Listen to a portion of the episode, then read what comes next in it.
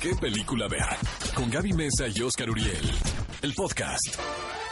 Cinéfilos, estamos de regreso en ¿Qué película ver? Un programa de Cinépolis por XFM 104.9 y ha llegado el momento de contarles cuáles son las películas que llegan este fin de semana para que ustedes escojan cuál van a ir a ver porque siempre hay muchas opciones, mucha diversidad y vamos a arrancar con la opción infantil de este fin de semana que es la nueva adaptación de Doctor Doolittle. Fíjense que este personaje de Doctor Doolittle no fue creado con Eddie Murphy en esas películas No, ya míticas de es- los 90. Es, de- bastante es viejo. un personaje de la literatura para adolescentes. De hecho, hay una vers- 1920. exacto, la, hay una versión del 57 con Rex Harrison. Exactamente. O sea, nuevo fue no es primero. esto. Fue Ajá. primero Rex Harrison, después luego Eddie, Murphy, que, fue es la que todos conocemos. Sí, que Eddie Murphy tuvo esta etapa de comediante bastante fuerte en los 90. Y es que era muy gracioso. Y era muy camaleónico Ajá. también.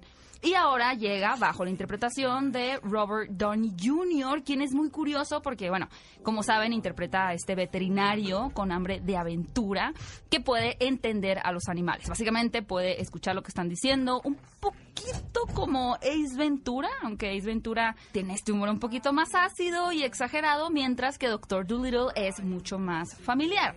Eh, como les comento, lo curioso es que después de haber protagonizado junto a Tom Holland las exitosísimas películas de Los Vengadores, pues ahora se reúnen nuevamente como parte del elenco, pero Tom Holland no lo vamos a ver como el ayudante del Doctor Dolittle en forma humana, por lo menos, sino como un cachorro, un perrito llamado Jeep que lo va a acompañar en estas aventuras. Además de que dentro del elenco eh, norteamericano tenemos actores de una talla bastante grande prestando su voz, pero probablemente, al igual que yo, ustedes van a elegir, aunque tienen la opción, ver esta película en la versión doblada. Personalmente, no sé, Oscar, siento que, que le gusta verlas subtituladas, pero a mí las películas infantiles me gusta mucho verlas en su versión doblada. Así que si quieren ir con su familia este fin de semana a Cinépolis, ahí está la opción de Doctor Dolittle.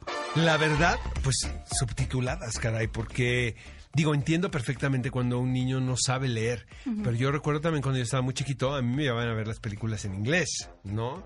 Tú Y armabas el rompecabezas. arma- con me la pasaba mejor porque pues yo construía la película en mi cabeza, Tú ¿verdad? hacías otra película Esa- completa. le ponía los diálogos que me convenían a mí a los personajes. Exacto. Ahora, miren, e- esto va a polarizar. Eh, Siento que lo que más afecta son las distribuidoras pequeñas, porque hay muchas casas distribuidoras, amigos, que compran títulos extranjeros eh, y que apenas si pagan la película para poderla traer a nuestro país y que la podamos ver en cines. Lo que va a pasar ahora es que por ley se va a tener que doblar y eso implica un gasto que las pequeñas distribuidoras no tienen. O sea, que va a limitar la distribución. O sea, que lleguen otro tipo de películas Pues, más eh, pequeñas. si antes compraban cinco películas, ahora van a comprar dos, Mm. porque el resto del dinero lo tienen que emplear en doblar la película, Hay que porque eso lo paga el gratis el distribuidor. doblaje. De varios, pero tú haces a Kate Blanchett y yo hago a Robert De Niro. Va, ya Gratis. estás, gratis. Amigos, este fin de semana llega una película a cines de la cual hemos hablado muchísimo en este programa, que es Bombshell. En español le ponen El escándalo. El escándalo. Y pues sí fue un escándalo, la verdad. Todavía es un Em, escándalo. En los 2000, los principios de los 2000, hubo un grupo de mujeres eh, conductoras de televisión o trabajadoras en este en este importante consorcio que era Fox News, la cadena de noticias más importante en los Estados Unidos, fundada por este personaje de nombre Roger Alice, quien realmente era un visionario para manejar medios de comunicación. Incluso hay quien se ha atrevido a decir que gracias a Roger Alice Donald Trump está en el poder Ujú, ok. pero un tipo sumamente poderoso, pero un monstruo, la verdad, en el ámbito laboral, sobre todo contra las mujeres. Entonces, hay que poner en contexto esto, amigos, porque es muy importante. De repente podemos ver la película ahora y vemos a un grupo de mujeres empoderadas eh, señalando a un ejecutivo como acosador sexual, pero si es el hombre más poderoso de los medios de comunicación en Estados Unidos, esa es una. Dos, los movimientos no estaban tan fuertes como, No. como ahora, ¿no? Muchas de estas mujeres perdieron su trabajo y nunca volvieron a trabajar en medios de comunicación, porque finalmente los medios están manejados por hombres, la gran mayoría, y son amigos, ¿sabes? Claro. ¿Y quién va a querer Sí, contratar? se cuidan las espaldas. Totalmente, totalmente. Entonces, aquí son estas am, conductoras de televisión, una interpretada por Charlize Theron y la otra por Nicole Kidman. Em, Qué belleza, Megan y Gretchen. Las dos eran rivales, no se caían bien. Que es algo que también desafortunadamente pasa mucho entre mujeres. Y gran parte y gran parte de la rivalidad la provocaba Roger Alice. O sea, iba con un le decía exactamente porque a él le convenía, ¿no? Eh, Megan tenía el, el horario estelar, ¿no? Eh, y eh, Gretchen tenía el de la tarde, que era como el castigado. Pero Gretchen tenía un público cautivo, pues el, el público de la comida, ¿no? Para poder demandar a este hombre, pues tienen que dejar a un lado las rivalidades.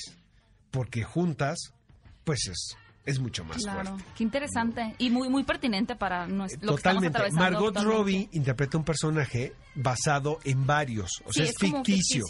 Pero eh, son muchas cosas que le pasaron a muchas niñas que llegaron a, a Fox News jovencititas pidiendo trabajo, incluso pues llevando ahora sí que el correo, ¿no?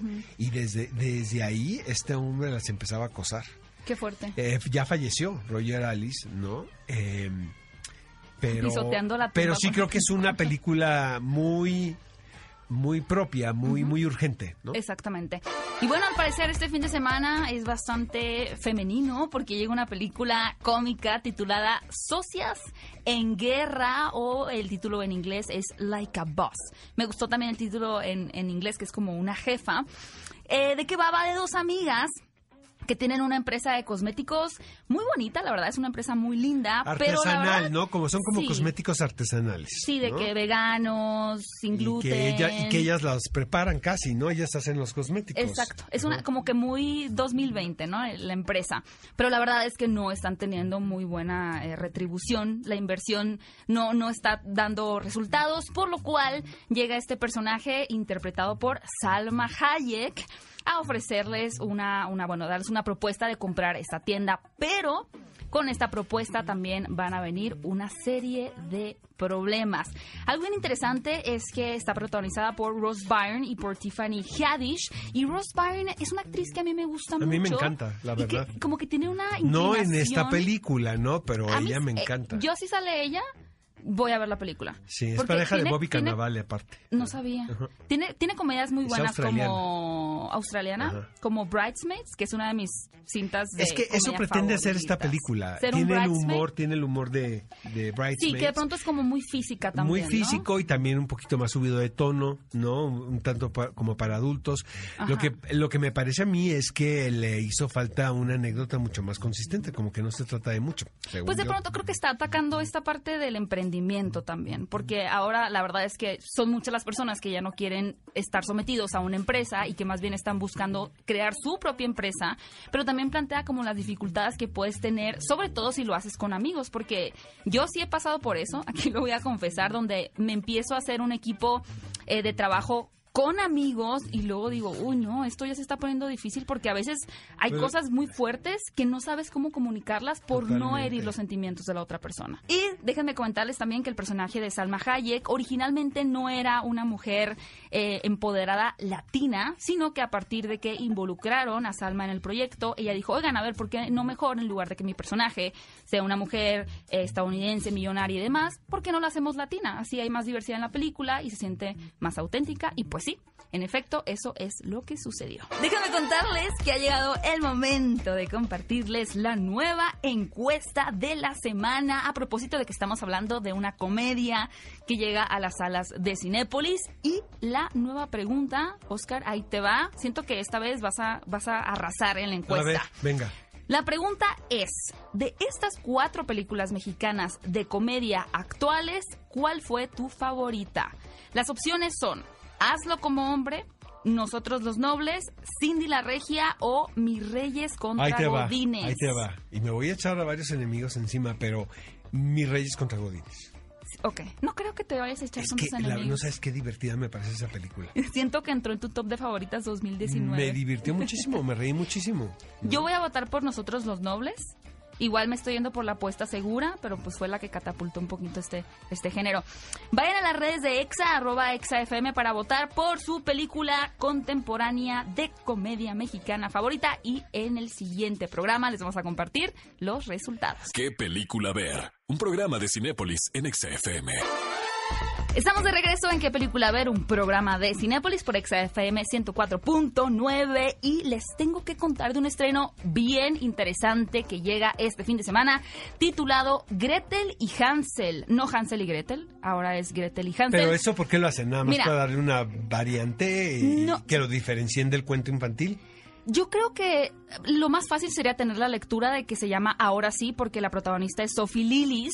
Y pueden decir, bueno, es que ahora el personaje de Gretel es más relevante y por eso se cambia el nombre. A mí lo que me gusta pensar es que el director realmente quiere hacer esta reconstrucción para también darnos a entender a nosotros que no vamos a ir a ver Lo que estamos- una misma Lo adaptación que de estamos Hansel esperando. y Gretel, exacto. exacto, sino que va a ser Ahora, nuevo. Esto es un relato de terror desde siempre. ¿eh? Lo que Pues es pasa que los luego, hermanos Grimm siempre han lo sido unos luego lo han disfrazado de cuento de hadas, pero me parece que es tétrico. O sea, finalmente Claro. una bruja que seduce a unos niños con golosinas para engordarlos y comérselos. Pero aparte, eh, eh, al inicio del cuento de los hermanos Grimm, los papás deciden voluntariamente abandonarlos en el bosque. A su suerte, literal. Como no tienen que comer. ¿No fueron a terapia los hermanos Grimm? No, no fue una Sí- terapia. Sí, les surgían. También, bueno, Walt Disney es conocido por haberse apropiado de varios cuentos de los hermanos Grimm, como Blancanieves o La Sirenita, hacerlos ver muy bonitos, pero que en realidad tenían desenlaces horribles. Una peculiaridad y que creo que le da mucha personalidad a esta película es la fotografía. ¿Qué la hace? Galo Olivares. ¿Y quién es Galo Olivares? Cuéntale al público. Pues Galo Olivares es el fotógrafo mexicano que se quedó sin crédito por la película de Roma. Que hay un misterio por resolver ahí, porque no sabemos qué tanto colaboró. De- digo, realmente obviamente los que estaban película. ahí saben. ¿No? Ellos saben la verdad. Ellos saben bueno, él todo. dice que él sí hizo la fotografía, pero al final Alfonso Cuarón fue el que se quedó con el crédito de fotógrafo. Pero si tenían dudas o quieren ir a ver qué tan buen ojo tiene este fotógrafo, lo van a ver en Hansel y Gretel, además de que en, en la composición de los cuadros hay muchos elementos simbólicos que están espectaculares. Creo que es una película de horror muy diferente, no genera miedo como tal, o sea, no es una película clásica de horror, pero si quieren ver una aproximación diferente tanto de la historia como de horror este fin de semana, no pueden Gretel hay que hacer un esfuerzo para decirlo bien. Gretel y Hansel. Y continuando con las opciones terroríficas, llega también La Hora de tu Muerte. Esta es como una especie de combinación entre El Aro y Destino Final. Les cuento por qué. Porque resulta que estos chicos descubren una aplicación en donde tú puedes literalmente ver cuándo te vas a morir, cuánto tiempo te queda, si te quedan dos semanas, 15 años o dos horas, que es más o menos el caso de la protagonista. Y a partir de este juego, que parece muy inocente al principio, pues se va a desatar una masacre terrible. Algo interesante es que además de tener esta propuesta de horror, también empieza a haber unas subtramas, un poquito de romance por ahí, pero también eh, subiéndose un poco a este tren del Me Too de la denuncia sobre acoso y, y muchísimas cosas más. Además de que combina eh, la realidad con ese tema de la tecnología, las aplicaciones, cómo se involucran en la juventud, particularmente con leyendas de terror del pasado. Así que bueno, si se atreverían ustedes a bajar la aplicación de la hora de tu muerte, yo la verdad no, si soy muy supersticiosa, pero si quieren conocer el destino de estos personajes, no se pierdan la hora de tu muerte dirigida por Justin Deck y protagonizada por Elizabeth Lyle. Y finalmente, una opción más diferente, Land, Tierra de Nadie de Babak Khalili, es una coproducción entre Italia, Francia, Holanda y México, que nos habla más que nada de estas eh, comunidades que viven en regiones indígenas en Estados Unidos que de pronto están un poco desatendidas no solamente en el mundo, sino también en el retrato que hay en el cine.